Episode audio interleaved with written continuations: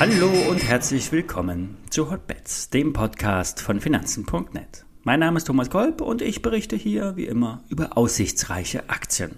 Hotbets wird präsentiert von Finanzen.net SEO, dem neuen Broker von Finanzen.net. Hier kannst du komplett gebührenfrei handeln, direkt aus der App oder über die Webseite finanzen.net slash zero. Alle nachfolgenden Informationen stellen keine Aufforderung zum Kauf oder Verkauf der betreffenden Werte dar.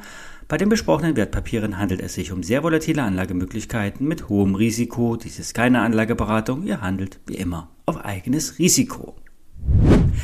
Intershop hat die Tage Zahlen geliefert. Wie erhofft blieb auch das siebte Quartal in Folge hintereinander positiv. Knapp 160.000 Euro blieb als EBIT übrig. Das ist nicht berauschend, doch saisonal betrachtet normal. Positiv ist, dass die wiederkehrenden Erlöse aus dem Cloud- und Subscription-Modellen weiter ansteigen. Somit muss nicht immer um Neugeschäft im B2B-Markt gekämpft werden und die Schwankungen bei den Erlösen und Erträgen können somit geklettet werden.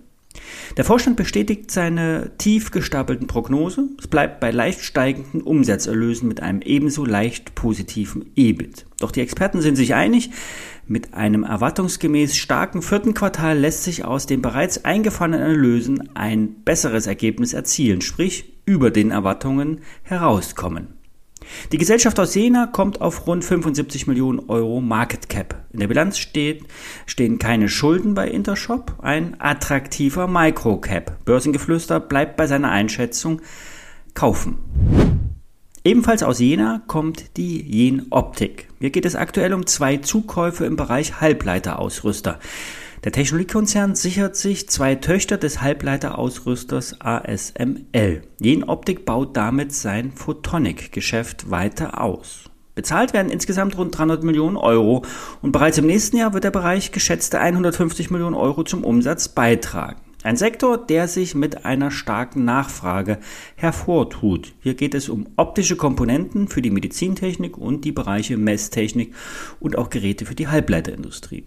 Durch die Zukunft wird das Geschäft im niedrigen zweistelligen Prozentbereich wachsen. Die Marge bleibt attraktiv und unter dem Strich sollen dann fast 20 Prozent von bis zu 900 Millionen Euro Umsatz übrig bleiben.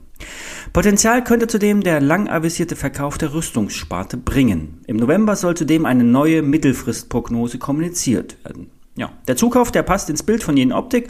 So wird das Kerngeschäft mit den optischen Systemen gestärkt. Möglicherweise wird eine kleine Kapitalmaßnahme erfolgen, doch für die Zeitschrift der Aktionär sind 20 bis 30 Prozent kurzfristig in der Aktie möglich. Kursziele werden mit 38 Euro angegeben. Das sind die alten Höchststände. Kaufsignale werden gerade ausgelöst.